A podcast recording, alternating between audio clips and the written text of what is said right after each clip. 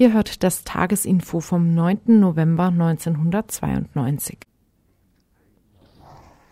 In den Tagen vom 9. bis 11. November 1938 wüteten die Nazis gegen die in Deutschland lebenden Juden. Ihre Banden griffen systematisch jüdische Synagogen, Geschäfte, Wohnungen und so an, zerschlugen Einrichtungen und Fensterscheiben, legten vielfach auch Feuer. Juden, die sich den Nazitrupps zu widersetzen versuchten, wurden zusammengeschlagen. Eine Bilanz der Gestapo am 11. November 1938. 36 Tote, 36 Schwerverletzte, alles Juden. 20.000 festgenommene Juden. 191 jüdische Synagogen niedergebrannt. Weitere 76 völlig zerstört. 815 zerstörte Geschäfte jüdischer Eigentümer. 29 niedergebrannte oder zerstörte Kaufhäuser. 171 abgebrannte oder zerstörte Wohnungen. Diese Zahlen geben, so vermerkt der Gestapo-Bericht, ausdrücklich nur einen Teil der wirklich angerichteten Zerstörungen und Plünderungen wieder. Die Reichskristallnacht, wie die Nazis dieses Judenpogrom Pogrom nannten, war ein wesentlicher Schritt zur Vorbereitung der sogenannten Endlösung. Das heißt der planmäßigen Verschleppung und Abschlachtung der europäischen Juden durch die Nazis. Wie viele Juden im Zuge dieser 1941 massiv eingesetzten Endlösung hingemordet wurden, kann nur geschätzt werden. Eine Zahl von sechs Millionen wird im Allgemeinen angenommen, davon allein über drei Millionen im Vernichtungslager Auschwitz. Das Ergebnis für die Juden in Deutschland Etwa 500.000 Juden hatten im Deutschen Reich gelebt, bevor die Nazis 1933 an die Regierung kamen. Heute leben in der Bundesrepublik noch knapp 30.000 Juden. Viele von ihnen haben ihre gesamte Familie oder die Mehrzahl ihrer Angehörigen in den Vernichtungslagern, bei den Verschleppungen und so weiter verloren. Ja, guten Abend, liebe Hörerinnen und Hörer. Ich entschuldige mich gleich noch für die Verspätung, äh, für den verspäteten Anfang der Sendung, der eigentlich um 6 Uhr vorgesehen war. Der 9. November 1938 jährt sich heute zum 54. Mal. Für uns Anlass, eine dreistündige Sondersendung zu machen. Mit uns sind die Inforedaktion gemeint, das Emdinger Lokalradio und die Ökoredaktion von Global 3000, die die folgenden drei Stunden zusammenstellten. Wir wollen uns aber weniger mit der Reichspogromnacht von vor 54 Jahren beschäftigen, sondern vor allem mit dem Pogrom heute. Nach einer kurzen Darstellung der historischen Ereignisse soll es dann in einem längeren Interview mit Konkretautor Oliver Tollmein grundsätzlich um das Problem gehen, ob ein Vergleich mit den Vorfällen von damals mit denen heute zulässig ist. Ein Anschein, den wir allein mit dieser Sondersendung ja auch schon erwecken im, im Einzelnen. Zuerst einmal auch vorgezogen, weil es dann bald beginnt, der Wohnheimschutz in Freiburg. Hier ist schon von, in der Nacht von gestern auf heute sind Wohnheime geschützt worden, haben sich Menschen vor die Wohnheime gestellt, um eben Faschoangriffen zu begegnen. Auch diese Nacht geht es wieder eben los. Menschen treffen sich ähm, um 20 Uhr hier äh, in der Adlerstraße 12 im Greta-Gelände vor dem Strandcafé. Wir haben ein Interview geführt mit einem Menschen, der diese, ja, diesen Wohnheimschutz mitorganisiert. Ein weiterer Beitrag beschäftigt sich mit der VV heute in der Uni. Ja, es gibt es gab dort, ich sage das noch ganz kurz, es, wir haben ein Interview geführt mit einem Menschen vom MUASTA, der das, äh, diese, den Verlauf bzw. die Ergebnisse, die auf dieser VV da getroffen wurden, kurz beleuchtet. Ein weiterer Beitrag ähm, beschäftigt sich mit der Gegendemo in Freiburg. Da werden wir versuchen, ein Studiogespräch zu, ja, zu organisieren. Das heißt, ein Mensch, der dort bei dieser Gegendemonstration, bei der Gegendemo war, wird ins Studio kommen, kurz davon berichten, ein Stück weit eben auch ja, hm, auf die Offizialdemo äh, hinweisen und von dieser Offizialdemo als ähm, ja, letztes aktuelles beziehungsweise Freiburger Lokal, Freiburg lokales Thema dieser Offizialdemo selbst. Dort bekommen wir eventuell auf äh, O-Töne, Originaltöne. Das heißt, ein Mensch ist dorthin gegangen mit einem Mikro und einem Aufnahmegerät und wird vielleicht Böhme oder andere ja, Würdenträger dieser Stadt ähm, aufnehmen können. Ein weiterer ja, ähm, Beitrag, dann ein Hintergrundbeitrag zum Weltbund zum Schutz des Lebens. Im Zusammenhang mit dem Stichwort Ökologie von rechts fällt immer wieder eine Gruppierung auf. Das ist der Weltbund zum Schutze des Lebens, der WSL. Was ist das für ein Verein? Wo kommt er her? Wo ist er politisch einzuordnen? Vor allem, vor allem aber ist er politisch so von Gewicht, dass er ernst zu nehmen wäre. Dazu nachher ein Hintergrundbeitrag von der Ökoredaktion. Als weiterer Beitrag, ein weiterer Hintergrundbeitrag, rechte Tendenzen an der Uni. Hier in diesem Beitrag wird es gehen um zwei in wissenschaftlichen Kreisen wohl akkreditierte und angesehene Profs hier in der Freiburger Uni, die mit dem, was sie so in Forschung und Lehre produzieren, rechten Ideologien Vorschub leisten. Wir berichten vom braunen Rand der Grünen. Ja, es gibt sehr viele Vernetzungen zwischen rechtsradikalen Organisationen und auch Religionsgemeinschaften vor allem und grünen Ideologen und darüber handelt dieser Beitrag.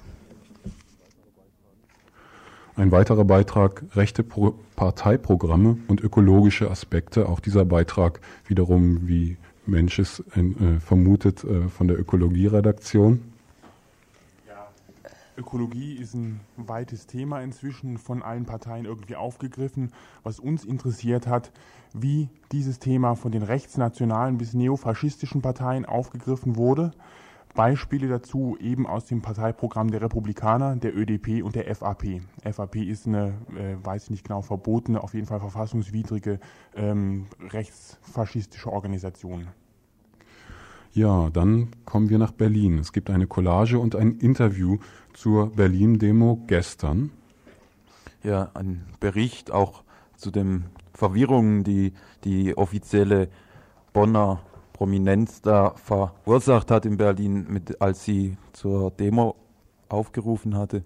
Und eine Verwirrung, die ja auch hier in Freiburg entstanden ist, als OB Böhme zum Schweigemarsch gerufen hat. Darüber, was, was da diskutiert wurde, wo ich denke auch viel deutlich wird, was, was an Schwierigkeiten mit der Auseinandersetzung mit staatlicher Politik beziehungsweise äh, antirassistischer Politik von staatlicher Seite da ist. Das, das wird dann in diesem Beitrag zu hören sein. Ja, und zur Collage?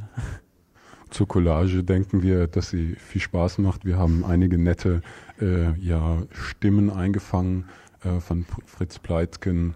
Ähm, ja, wie heißt Rita Süßmuth, Rita also auf jeden Fall ist oh. ein Brennpunkt. Also. Ja, der Brennpunkt. Wir, ja. wir brennen inzwischen auch schon darauf, diesen Beitrag zu hören und vor allen Dingen auch zu produzieren. Er ist nämlich noch in der Mache. Äh, ein weiterer Beitrag, die Geschichte der Ökologiebewegung. In dem Beitrag geht es darum, woher kommt die Ökologiebewegung eigentlich? Ist das originär eine Erfindung der Linken oder aus welchem Spektrum kommt sie? Waren die Grünen die erste Umweltpartei Deutschlands? Ja, und dann werden wir hier noch, noch ein Fragezeichen setzen müssen, neben der Collage. Ein weiteres Fragezeichen ist nämlich die Emdinger Redaktion, von der wir im Laufe des Tages nicht allzu viel mitbekommen haben, um genauer zu sagen gar nichts. Äh, diese wollten äh, berichten von dem runden Tisch in Emding. Ja, und hatten uns vorhin angerufen, dass sie da auch einen Beitrag dazu fertig hatten. Aber bis jetzt ist leider noch niemand vorbeigekommen. Wir werden mal sehen, ob wir dazu noch was machen können. Ihr hört das Tagesinfo vom 9. November 1992. Text und Vortrag Erich Weinert, Musik Wladimir Vogel. Es geht durch die Welt ein Geflüster. Arbeiter, hörst du es nicht? Das sind die Stimmen der Kriegsminister. Arbeiter, hörst du es nicht? Flüstern Kohle- und Stahlproduzenten, es flüstert die chemische Kriegsproduktion, es flüstert von allen Kontinenten Mobilmachung gegen die Sowjetunion. Arbeiter, Bauern, nehmt die Gewehre, nehmt die Gewehre zur Hand. Verstampft die faschistischen Räuberheere, setzt alle Länder in Brand. Pflanzt eure roten Fahnen des Sieges auf jede Schanze, auf jede Fabrik. Dann blüht aus der Asche des letzten Krieges die sozialistische Weltrepublik. Wir haben vergessen, die Telefonnummer durchzugeben. Ihr könnt während den drei Stunden natürlich anrufen, euch in die Sendung einschalten. Telefonnummer ist die 0761 für Freiburg und dann die 31028, die Studionummer. Es wird auch genug Gelegenheit dazu geben, weil wir nicht nur Wortbeiträge senden, sondern zwischen jedem Wortbeitrag auch Musik. Für die Tschechoslowakei, für Rumänien Gasgranaten, rollen von allen Seiten herbei gegen die roten Soldaten.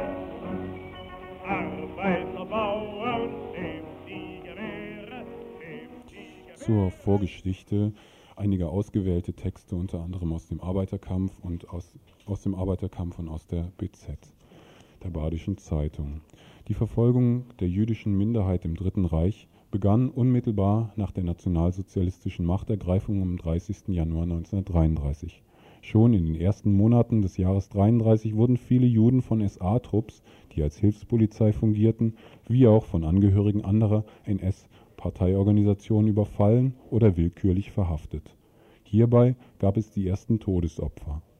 Gleichzeitig setzte vom Tag der Machtergreifung an eine intensive antijüdische Propaganda ein, deren Schwergewicht sich neben der allgemeinen Diffamierung jüdischer Menschen hauptsächlich gegen medizinische und juristische Berufe richtete, in denen viele jüdische Bürger tätig waren. Im März 1933 kam es in Breslau zum Sturm auf die Gerichte. Jüdische Staatsanwälte, Richter und Rechtsanwälte wurden von Nazi-Schlägerbanden aus laufenden Verhandlungen herausgeprügelt. Durch diese Aktion sollten die Gerichte, wie es die Nazi-Propaganda formulierte, systematisch von jüdischen Rechtsverdrehern gesäubert werden. Die Polizei blieb dabei untätig, da sie schlich strikte Anweisungen hatte, hilfesuchenden Juden keinen Rechtsschutz zu gewähren. Bereits im Frühjahr 1935 ließen einige Äußerungen führender nationalsozialistischer Minister darauf schließen, dass Vorbereitungen im Gange waren, die verschiedenen antijüdischen Maßnahmen und Verordnungen auf eine einheitliche juristische Basis zu stellen. Mit dem Erlass der sogenannten Nürnberger Gesetze vom 15. September 1935 war unter anderem die Grundlage für die totale Ausschaltung der Juden aus allen öffentlichen Arbeitsverhältnissen gegeben. Das erste Gesetz, in das Reichsbürgergesetz, seine wichtigste Bestimmungen lauteten. Staatsangehöriger ist, wer dem Schutzverband des Deutschen Reiches angehört und ihm dafür besonders verpflichtet ist. Die Staatsangehörigkeit wird nach den Vorschriften des Reichsgesetzes erworben. Reichsbürger ist nur der Staatsangehörige deutschen oder artverwandten Blutes, der durch sein Verhalten beweist, dass er gewillt ist, in Treue dem deutschen Volk zu dienen. Das Reichsbürgerrecht wird durch Verteilung des Reichsbürgerbriefes erworben. Der Reichsbürger ist der alleinige Träger der vollen politischen Rechte nach Maßgabe des Gesetzes. Soweit ein Auszug aus den Nürnberger Gesetzen. Ebenfalls am 15.09.35 verfügt wurde übrigens das Gesetz zum Schutz des deutschen Blutes und der deutschen Ehre. Im Juni 1938 begannen massenhafte Verhaftungen von Juden. Betroffen waren hauptsächlich sogenannte vorbestrafte Juden, aber auch zahlreiche Nichtjuden, die von den Nazibehörden als asozial und arbeitsscheu bezeichnet wurden. In den Anordnungen des Reichskriminalpolizeiamtes hieß es dazu, festzunehmen und ohne Vernehmung in ein Konzentrationslager zu stecken sind alle Juden, die mit einer Gefängnisstrafe von mehr als einem Monat oder mit einer Geldstrafe bestraft waren, für die im Nichtbetreibungsfalle eine Gefängnisstrafe von mehr als einem Monat verhängt worden war. Das bedeutet, wer in der Vergangenheit in irgendeiner Form mit den Nazi-Gesetzen in Konflikt gekommen war, fiel unter die, diese Anordnung, obwohl die Strafe längst abgegolten war. Auf diese Weise wurden ungefähr 1500 Personen verhaftet von denen 900 nach Buchenwald kamen, der Rest nach Sachsenhausen. Ende Oktober 1938 kam es auch zu großen Ausweisungswellen, deren Opfer hauptsächlich früher in Polen beheimatete Juden waren. Eine dieser Massendeportationen von Ostjuden bot den indirekten Anlass für eine neue Phase der nationalsozialistischen Judenverfolgung. Am 28. Oktober schaffte nämlich die SS 17.000 ehemals polnische Juden die zwischen 1918 und 1933 in Deutschland eingewandert waren, an die Grenze, um sie nach Polen abzuschieben. Aber auch die polnische Regierung wollte diese Menschen nicht aufnehmen, sodass sie im Niemandsland zwischen zwei Staaten kampieren mussten. Unter diesen Abgeschobenen befand sich auch das aus Hannover deportierte Ehepaar Grünspan, deren Sohn Herschel, 17 Jahre alt, sich in Paris aufhielt. Auf Umwegen erfuhr der junge Herschel von dem Schicksal seiner deportierten Eltern. Daraufhin besorgte er sich eine Pistole und ging am 7. November 1938 zur deutschen Botschaft in Paris. Dort verlangte er, einen der Legationssekretäre zu sprechen, worauf er zum Gesandtschaftsrat von Rath geführt wurde. Auf diesen feuerte er zwei Schüsse ab, durch die der Diplomat schwer verletzt wurde und am folgenden Tag starb. Graue Nebelschwaden lagen über den Höhen und Wäldern rings um Freiburg und ließen ihre düsteren Schleier bis in die Stadt hineinwallen. Stiller und ernster als sonst verlief der Tag in den Straßen der Stadt. Derartig dramatisch stimmte die Morgenausgabe der Freiburger Zeitung ihre Leser an jenem 10. November 1938 auf die Berichterstattung über die Gedenkfeiern in Freiburg am Tag zuvor ein. An diesem Tag stolzer Trauer, wie die Zeitung am 15. Jahrestag des misslungenen Hitlerputsches in München bezeichnete, war auch in Freiburg mit großem Aufwand der 16 an der ähm, Freiherrenhalle erschossenen Hitler-Anhänger gedacht worden. Doch bereits wenige Stunden später beherrschten andere Schlagzeilen die erste Seite der Abendausgabe der Freiburger Zeitung. Da war von der Notwehr des deutschen Volkes die Rede, von den Abwehrreaktionen gegen das jüdische Verbrechertum, von spontanen judenfeindlichen Kundgebungen im ganzen Reich. Die allgemeine Empörung über das ruchlose Verbrechen des Juden Grünspan in Paris machte sich da und dort in, Zusammenrott, in Zusammenrottungen Luft. Eine große Zahl von Juden musste zu ihrer eigenen Sicherheit in Schutzhaft genommen werden. In einigen badischen Städten sind die Synagogen demoliert worden. Keine Zeile darüber, dass auch die Synagoge der Freiburger israelitischen Gemeinde in den Vormittagsstunden dieses 10. Novembers in Flammen aufgegangen war. Nur die Leser des Kampfblattes der nationalsozialistischen, Ober, des, der nationalsozialistischen Oberbadens erfuhren mehr. In seiner Abendausgabe desselben Tages berichtete der Alemanne, auch die Freiburger Synagoge, die sich gegenüber dem Stadttheater und der Universität befindet, wurden in den heutigen Morgenstunden in Brand gesetzt. Von Seiten der Behörden sind sofort die Aufräumungsarbeiten in Angriff genommen worden. die sich äußerst schwierig gestalteten und umfangreiche Sprengungen erforderlich machten. Über 100 Juden wurden in Schutzhaft genommen. Dass freilich die örtliche Gestapo die jüdische Gemeinde verpflichtete, die Trümmer der Synagoge zu beseitigen, erfuhren die wenigsten Freiburger. Freiburgs Juden mussten gar noch die Kosten für die Aufräumungsarbeiten in den Stadtsäckel bezahlen. Am selben Tag, an dem die Synagoge brannte, wurden alle jüdischen Männer bis zu einem Alter von 85 Jahren verhaftet. Bis zu sechs Monaten dauerte es, ehe die Festgenommenen aus dem Konzentrationslager Dachau entlassen wurden und nach Freiburg zurückkehren konnten. Hier waren inzwischen den jüdischen Familien längst alle Wertsachen abgenommen worden. Der 22. Oktober 1940 wurde dann zum Tag der großen Deportation. Für die Nicht-Deportierten wurde das Leben in Freiburg immer härter. Kürzung der Lebensmittelration, kein Brennmaterial, Verbot des Besuchs von Theater, Kino und Konzerten, Verbot des Badens in öffentlichen Badeanstalten, Verbot mit der Straßenbahn zu fahren, Benutzung der Eisenbahn nur mit ausdrücklicher Genehmigung der Gestapo. Am 30. September 1942 musste der letzte Jude Freiburg verlassen. Zum zweiten Mal nach 1424 gab es in Freiburg, wo 1925 noch 1400 Bekenntnisjuden gelebt hatten, keinen einzigen Juden mehr. Ihr hört das Tagesinfo vom 9. November 1992. you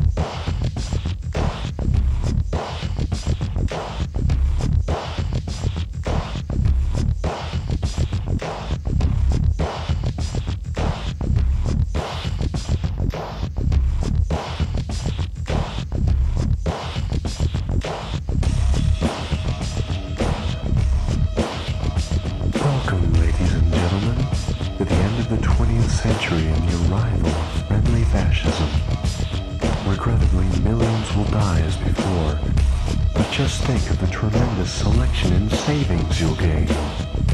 Of course, the loss of freedom and democracy are tragedies, I know, but consider the entertainment value contained within.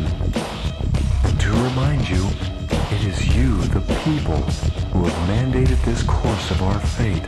So please come with me.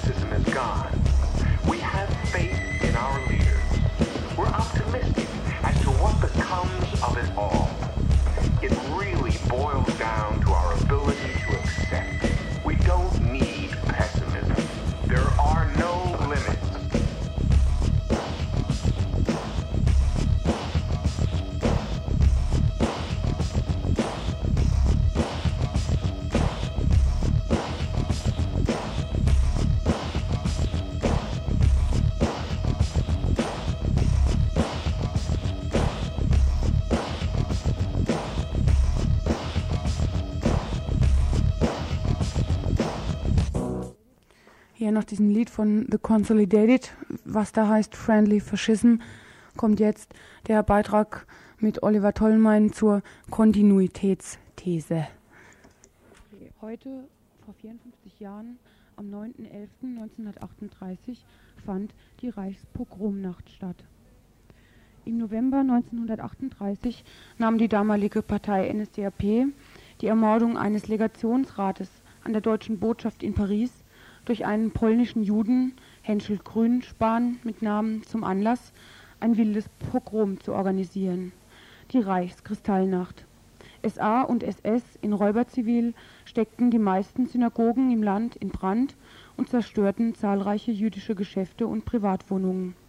Juden wurden brutal misshandelt und ein großer Teil der jüdischen Männer in Haft genommen. Aber damit nicht genug. Den angerichteten Schaden mussten die Juden damals selbst bezahlen.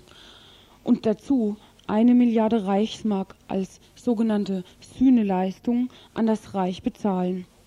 Das bedeutete für tausende jüdische Familien den wirtschaftlichen Ruin. Nebenbei bemerkt, heute fanden wir in der Badischen Zeitung einen kleinen Artikel überschrieben mit dem Titel Eine Milliarde für jüdische NS-Opfer. Darin steht geschrieben, dass Deutschland sich heute dazu bereit erklärte, eine Milliarde Mark von 1993 bis 1999 für die jüdischen Opfer des Naziregimes nachträglich zu bezahlen, die bis zum Zusammenbruch der kommunistischen Systeme in Osteuropa nur geringe oder keine Entschädigungen erhielten. Passt doch, dachten wir, oder? Und wie sind die Verhältnisse heute? Das Bundesamt für Verfassungsschutz teilte am 5.10.1992 mit, dass in diesem Jahr bereits vier Ausländer und sechs Deutsche von erwiesenen und mutmaßlich rechtsextremistischen Gewalttätern getötet wurden. 1991 wurden drei Ausländer von diesem Täterkreis umgebracht. Auch die Zahl der fremdenfeindlich motivierten Brandanschläge hat deutlich zugenommen. Sie lag 1991 bei 383 Brandanschlägen und dieses Jahr bereits bei 405. Insgesamt wurden 1992 1296 Gewalttaten verübt. Bei den Recherchen tat sich uns die Frage auf, ob überhaupt und wenn, dann wie die Reichspogromnacht mit den heutigen rechtsnationalen und fas faschistischen Angriffen und Anschlägen zu vergleichen ist. Dazu interviewten wir Oliver Tollmein, Konkretautor und freier Journalist aus Hamburg. Ja, vergleichen kann man, denke ich, erstmal sehr viel. Das Problematische ist, wenn man anfängt, die Sachen gleichzusetzen. Äh, und das ist deswegen problematisch, weil einfach zwischen dem, was in Rostock oder Hoyerswerda oder irgendeiner x-beliebigen Stadt im Westen, wo es ja auch Übergriffe gegeben hat, läuft und dem, was 1938 war, da liegen wirklich erhebliche Qualitätsstufen. Das verharmlost überhaupt nicht, dass das heute ist, aber es macht doch deutlich, äh, also es gibt keine Rassengesetzgebung in Deutschland, es gibt keine Deportation von Juden. Das alles gibt es nicht. Und ich denke, das muss man auch klar haben. Andererseits warne ich auch davor, äh, diesen Vergleich überhaupt nicht sehen zu wollen. Also es ist ja irgendwie merkwürdig, dass die Linke, die in den vergangenen Jahren und man kann es fast sagen Jahrzehnten immer sehr freizügig mit dem Faschismus-Vergleich war, dass die nun gerade heute äh, manchmal eine merkwürdige Zurückhaltung an den Tag legt in der Auseinandersetzung und in der Analyse der Gemeinsamkeiten der Endphase Weimarer Republik, Anfangsphase Nationalsozialismus in der heutigen Situation. Ich denke, man muss genau hinschauen und man muss sich der Tradition, in der ein Antisemitismus und ein rassistischer Mob in Deutschland immer steht, und das ist immer die Tradition des Nationalsozialismus, die ist einfach nun mal, die ist nicht weg, die ist nicht wegzukriegen. Das ist die Traditionslinie, die in Deutschland immer aufgemacht werden muss, dass man das äh, immer ganz gut beobachtet. Wir doch vielleicht mal weg vom Mob zur Rolle des Staates bzw. den Sicherheitskräften. Also einmal, wie hat sich damals die Polizei verhalten und inwieweit äh, äh, bestehend, also wie kann man auch zum Beispiel die Organisation der Rechtsradikalen damals mit der heute vergleichen, die ja früher einen ganz anderen Staat äh, hatte? Naja, ich denke, da muss man den Vergleich wirklich ziehen zwischen der Situation in der Weimarer Republik und der Situation in Bonn heute. Und da kann man feststellen, dass es in der Weimarer Republik so wie heute in der Bundesrepublik im Sicherheitsapparat große Sympathien für nationalsozialistische, nationalchauvinistische Gruppierungen gegeben hat und gibt. Nicht umsonst waren ja bei den Bürgerschafts-, bei den Senatswahlen in Berlin zum Beispiel 1987 und so, war ja notorisch, dass die Republikaner einen sehr hohen Wähleranteil unter der Polizei hatten. Ne? Es ist offensichtlich, dass der Staatsapparat die nationalsozialistischen Kräfte heute äh, fördert, indem er sie nicht besonders entschieden bekämpft, auch wenn jetzt mittlerweile in der Rhetorik ein bisschen aufgerüstet wird.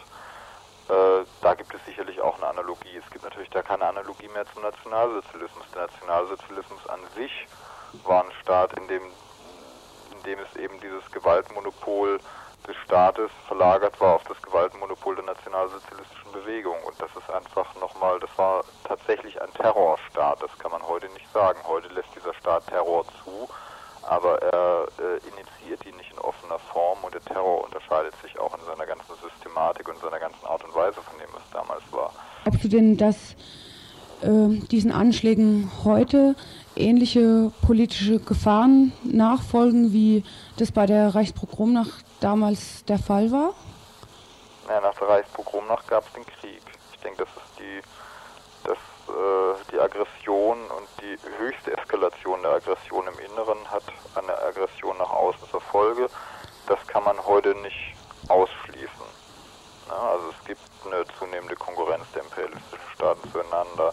Wir sind trotzdem aber von so einer von so einer Realisierung von sowas, denke ich, im Augenblick noch weit entfernt, also eines expansiven Militäreinsatzes. Äh, dass das Ansteigen des rechtsextremen Gewaltpotenzials, das Ansteigen des Nationalsozialismus heute in der deutschen Gesellschaft und Politik seine Ursache allein oder auch nur vornehmlich in der äh, kritischen sozialen und ökonomischen Situation hat. Das halte ich für falsch. Ich glaube, das war auch schon in der Weimarer Republik nicht der einzige Grund, sondern äh, die Durchsetzung nationalsozialistischer Politik, die hat äh, andere, mindestens auch ganz wesentliche andere äh, Motoren und Triebkräfte, also zum Beispiel ein deutsches Überlegenheitsgefühl, ein aggressiv, also das Gefühl besser sein zu wollen als andere, äh, solche Geschichten, die sind also es ist eher eine Situation, dass man ein Stärkegefühl ausleben und in Politik umsetzen will, als dass das jetzt sozusagen dieses Schlagwort von den Modernisierungsverlierern dafür die richtige Charakterisierung wäre. Ich wollte nochmal nachfragen zu dem Punkt, äh, dass nach 38 der Krieg kam, dass wir zwar jetzt noch weit davon entfernt sind, aber doch auch tendenziell in die Richtung steuern. Das ist mir, von der, ist mir noch nicht ganz einleuchtend, wie man jetzt von dem Pogrom der Straße hinkommt zu so einer Faschisierung in internationalen Beziehungen oder, oder des Staates?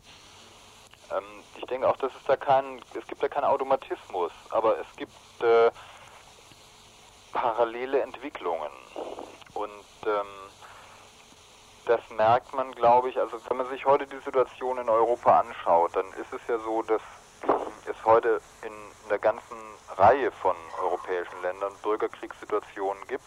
Es ist gleichzeitig so, dass es eine zunehmend schärfere Konfrontation zwischen den großen europäischen Mächten Frankreich, England und der Bundesrepublik gibt. Und man merkt eine Enttabuisierung des Militärischen. Ne? Und ich glaube, man muss in diesem Bereich sehr fantasievoll sein, weil die letzten Jahre gezeigt haben, dass auch die Sachen, die man für unmöglich gehalten hat, wie zum Beispiel die Wiedervereinigung oder so, dass die sich durchaus ereignet haben. Und es war ja vor vier Jahren oder drei Jahren auch nicht vorstellbar, dass es heute diese Form von Pogromen und rassistischen Überfällen und Angriffen auf Leute gibt. Das ist so eine Situation, wenn vor vier Jahren jemand gesagt hätte, das wird in vier Jahren so sein, dann hätten wir gesagt, übertreibst. Wir haben uns ja jetzt schon wegbewegt von, der, äh, von dem Pogrom hin zur Rolle des Staates. Ja. Da wollte ich vorher schon noch, noch mal nachfragen, wo du äh, gemeint hast, es ist so, schon so, dass es zum Teil Interessengegensätze gibt zwischen dem äh, Kapital, der, äh, den regierenden Eliten und eben den Leuten auf der Straße, die Flüchtlinge verfolgen. Kann man das auch noch mal ein klein bisschen prägnanter, weniger theoretisch auf den Punkt bringen? Naja, also ich meine, ganz, ganz platt kann es zum Beispiel, also ich weiß nicht, eine Wirtschaftswoche war vor ein paar Wochen eine Titelgeschichte, äh, wo die öko internationalen ökonomischen Konsequenzen aus dem sich verschlechternden Image Deutschlands gezogen worden sind klar gemacht worden ist, dass das äh, zumindest in manchen Bereichen äh, eine Verschlechterung von Exportergebnissen zur Folge hat. Das ist natürlich überhaupt kein Interesse der Indust dieser, dieser speziellen Industriebranchen, sowas zu erreichen. Und nicht umsonst sind halt Leute wie Edzard Reuth oder so sagen, also diese Form von äh, Fremdenfeindlichkeit und Rassismus in Deutschland, die muss bekämpft werden. Ne? Gleichzeitig gibt es aber äh, Fraktionen in der Politik, die ein ganz anderes Interesse haben, deren Interesse vorwiegend in der, Ent, äh, Histori in der, in der Historisierung des Nationalsozialismus und der äh, Entlastung der deutschen Geschichte liegt. Die sagen, also hier muss alles wieder möglich sein, die also ein Interesse daran haben, dass es auch einen, einen aggressiven rechten Mob gibt, der Druck auf die Politik ausübt. Also ich denke, das ist so ein Beispiel, wo man sieht, dass da ganz unterschiedliche Motivationen und Interessen äh, zu einer Situation führen können, wie der im Augenblick, und dass es da dann auch zu widersprüchlichen Reaktionen des Staates kommt. Ein gutes Beispiel ist ja auch diese Demonstration, äh, die es jetzt äh, gestern in Berlin gegeben hat. Da ist ja auch deutlich geworden, dass noch nicht mal eine, die Regierungskoalition äh, in der Frage, wie geht man, äh, wie reagiert man auf sowas, besonders einig ist. Und auf diese unterschiedlichen Fraktionierungen, da muss man auch gucken. Ihr hört das Tagesinfo vom 9. November 1992.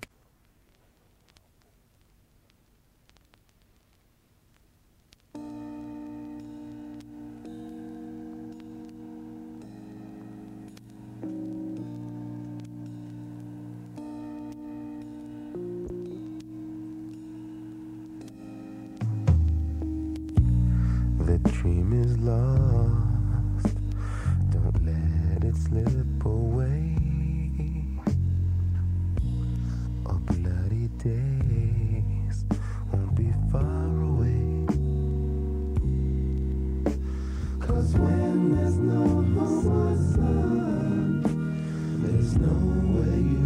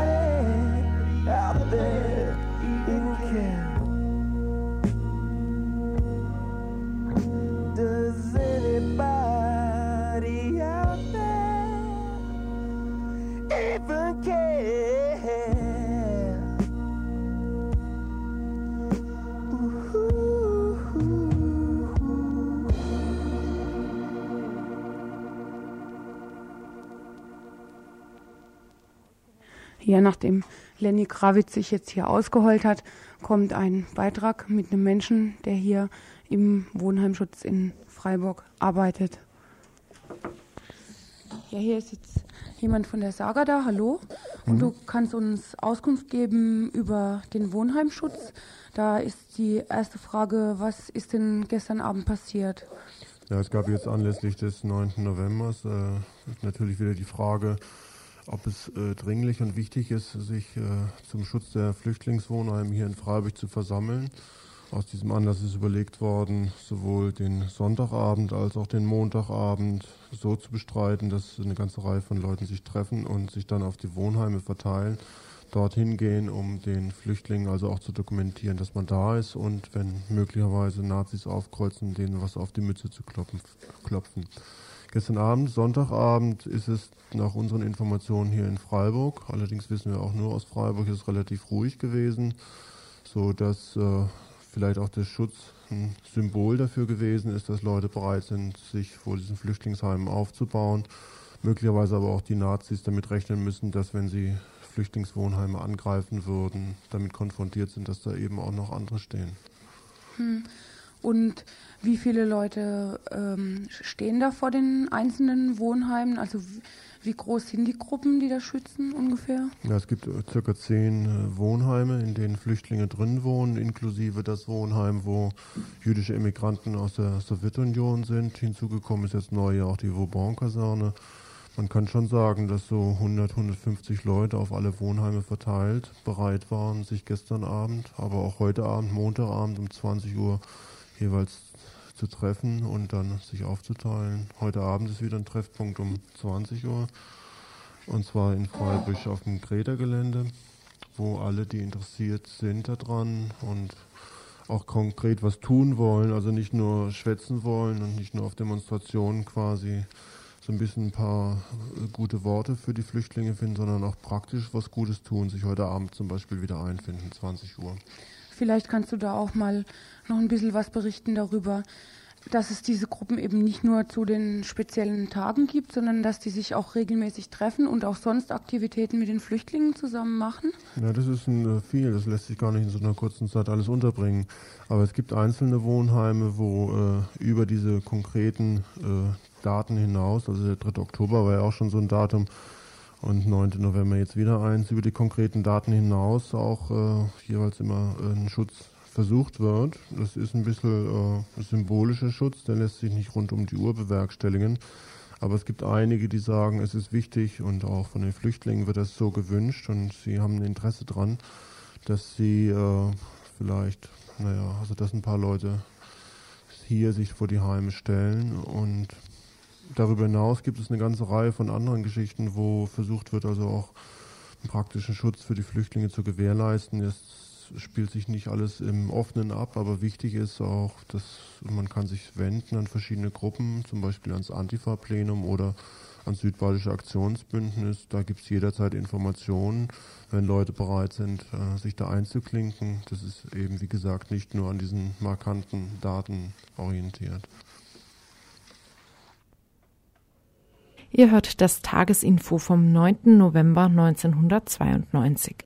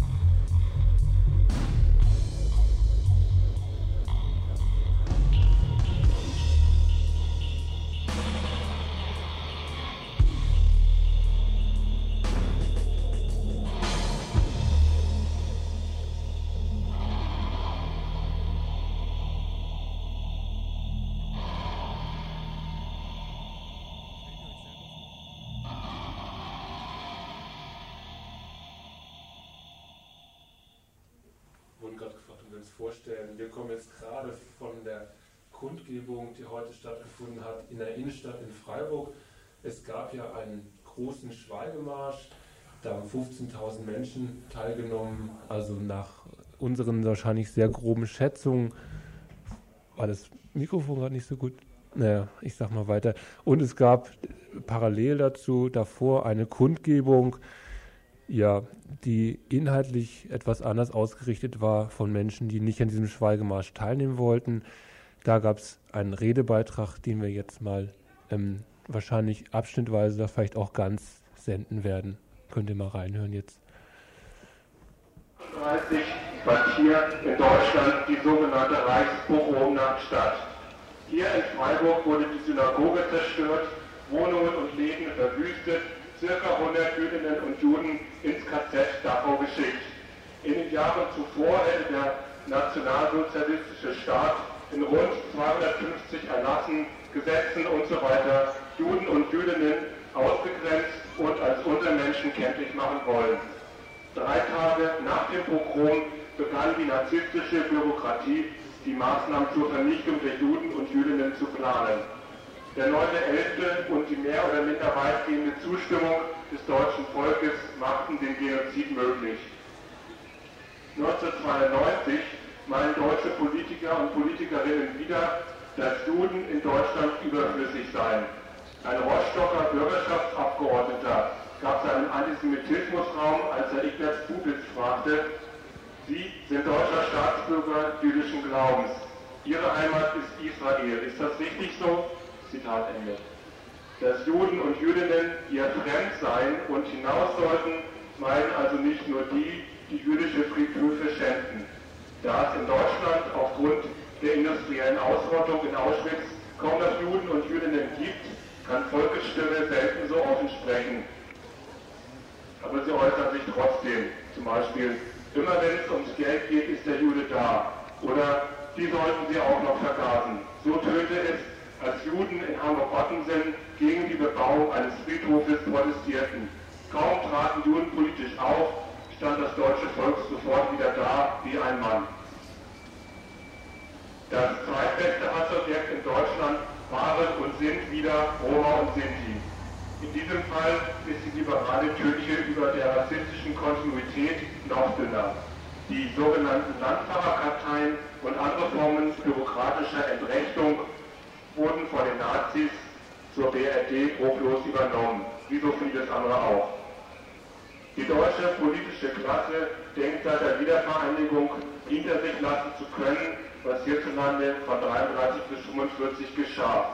Mit der Einheit der Nation sollen die moralischen Hemmnisse wegfallen, die bisher ein offenes Anknüpfen an die aggressivsten Elemente nationalsozialistischer Politik behinderten. Im Ausland wird dies aber teilweise anders gesehen. Hoyerswerda, Rostock und so weiter bedrohen den Ruf Deutschlands, die Industrieexporte könnten zurückgehen. Widerwillig fahren also deutsche Politikerinnen und Politiker und Wirtschaftsbosse fort, rituell ihren Antifaschismus zu begründen. Sie faseln von Menschenwürde und Nein zur Gewalt. Aber die staatlichen Maßnahmen gegen Flüchtlinge sind eine ungleich wirksamere Form von Gewalt als die Anschläge der Neonazis. Politiker und Politikerinnen bestimmen, dass Asylsuchende in Hunger- und Bürgerkriegsgebiete wie den Libanon abgeschoben werden. Sie kürzen die Sozialhilfe für Flüchtlinge auf rund 330 Mark. Sie anerkennen frauenspezifische Fluchtgründe nicht. Sie machen die Grenzen immer hermetischer dicht. Während hier in Freiburg sich die CDU, die die Neonazis durch, rassistische, durch rassistischen Populismus ermutigt und Uli Böhme, der den Artikel 16 abgeschafft wissen will, in den Schweigemarsch zum 9. November einreihen, gehen wir nicht mit. Wir begrüßen aber die Teilnahme von Juden und Jüdinnen und vielen ehrlich Betroffenen im Schweigemarsch. Unsere Kundgebung richtet sich daher nicht gegen den Schweigemarsch. Wir haben uns entschlossen, auch das Schweigen der Demo nicht zu stören. Trotzdem halten wir mehr für nötig. Wir halten es für nötig, entschlossen den Faschisten entgegenzutreten. Wir halten es für nötig, mit Flüchtlingen zusammen die Flüchtlingswohnheime gegen Anschläge zu schützen. Wir halten es auch für notwendig, die rassistische Praxis der staatlichen Schreibtischtäterinnen anzugreifen. Deshalb stehen wir hier vor dem Regierungspräsidium, das unter anderem direkt verantwortlich für die Einrichtung des Sammelagers auf dem Bourbon und die Durchführung von Abschiebungen ist. Die Einrichtung des Internierungslagers auf dem Bourbon-Gelände, für das die Stadt Freiburg mitverantwortlich ist, ist eine der neuen Verschärfungen in der Flüchtlingspolitik hier. In sechs Wochen sollen Flüchtlinge durchgeschleust werden mit garantierter Abschiebung. So fallen fast alle Roma in die Kategorie UU, offensichtlich unbegründet. Das heißt, sie warten ohne Arbeit, ohne Sozialhilfeanspruch und mit sehr weit dezimiertem Rechtsanspruch auf die Abschiebebullen und das im Lager unter primitiven Bedingungen, schlechtem Essen und wenig Chancen, Kontakt nach draußen aufzunehmen. Zwei Menschen, die Kontakt zu den Lagerinsassen und Insassen aufnehmen wollten, erhielten mittlerweile Hausverbot. Also hier im Bourbon-Gelände ist das Asylrecht praktisch schon abgeschafft, kann man sagen. Rassismus, der damit verbundene sexistische Chauvinismus und Nationalismus brauchen ein Ziel. In der Öffentlichkeit hat sich die Meinung durchgesetzt, es gebe zu viele Flüchtlinge, ein Asylproblem, eine Asylantenflut. Bis in linke Kreise hinein werden die Nazi-Angriffe und Pogrome entschuldigt, sie seien nur Reaktionen auf das Asylproblem. Wer so denkt, unterstützt die Wende hin zu autoritärer Politik und Anerkennung rechtsextremer Ideen. Die Nazis wollen den autoritären Staat und der Staat rückt gerne nach rechts. Der Staat will die Flüchtlinge als Problem hinstellen und macht damit Stimmung für Anschläge. In diesem Sinne ergänzen sich beide bestens.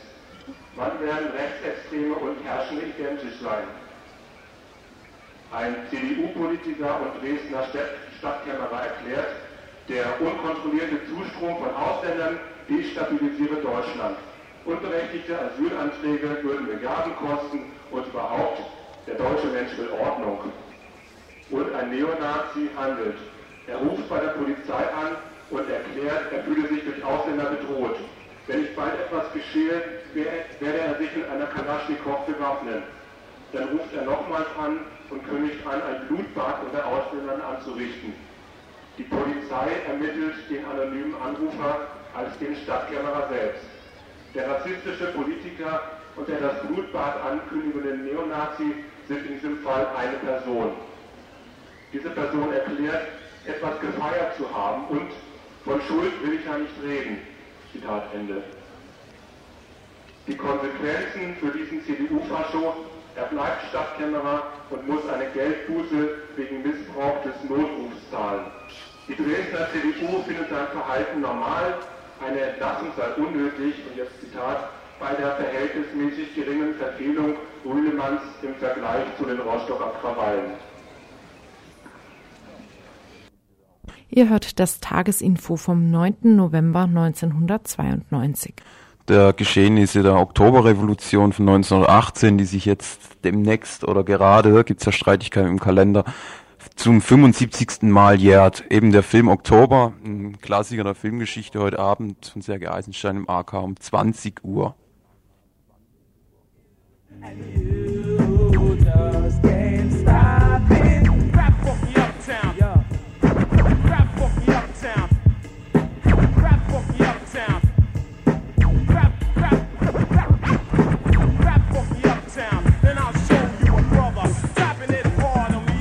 Hey, hey, hey, hey, hey, hey, hey, yes, for horses. I jump, jump through the obstacle courses. Doctor rip the beta, skin the gator, rip the fader.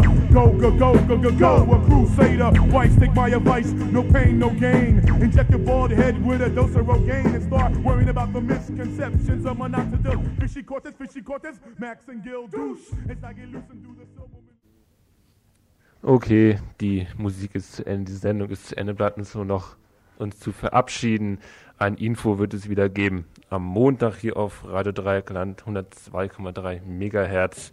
Das war das Tagesinfo von Radio Dreieckland.